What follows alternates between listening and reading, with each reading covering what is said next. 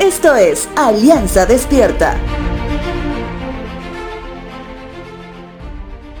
Junto con mi esposa, estamos viendo una serie en Netflix, donde en uno de los escenarios difíciles, una familia pierde trágicamente a su hijo.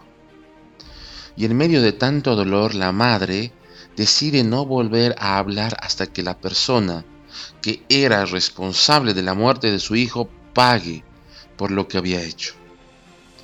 No sé cómo termina la historia, ya que no hemos visto todos los capítulos, pero de algo estoy seguro, que por más que la madre de la historia consiga lo que para su familia es justicia, se convertirá en lo mismo que ha odiado por mucho tiempo, y sin dudar que todo lo que en su interior tiene no se irá por completo.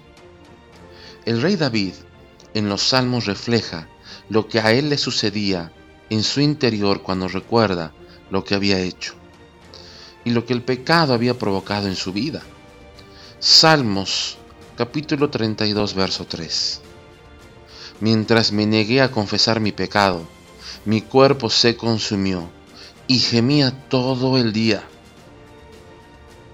El pecado no hace más que destruirnos en todo sentido la falta de perdón lo mismo, o lo que sea que hoy estés pasando.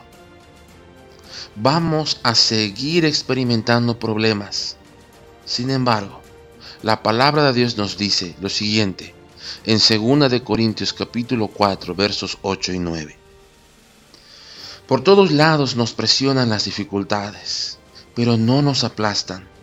Estamos perplejos, pero no caemos en la desesperación somos perseguidos, pero nunca abandonados por Dios. Somos derribados, pero no destruidos. Mediante el sufrimiento nuestro cuerpo sigue participando de la muerte de Jesús, para que la vida de Jesús también pueda verse en nuestro cuerpo. El gozo de saber que Jesús pagó por todos tus pecados y el hecho de saber que Él ya preparó una morada para ti en su reino no puede ser opacado por ninguna situación que te pueda suceder.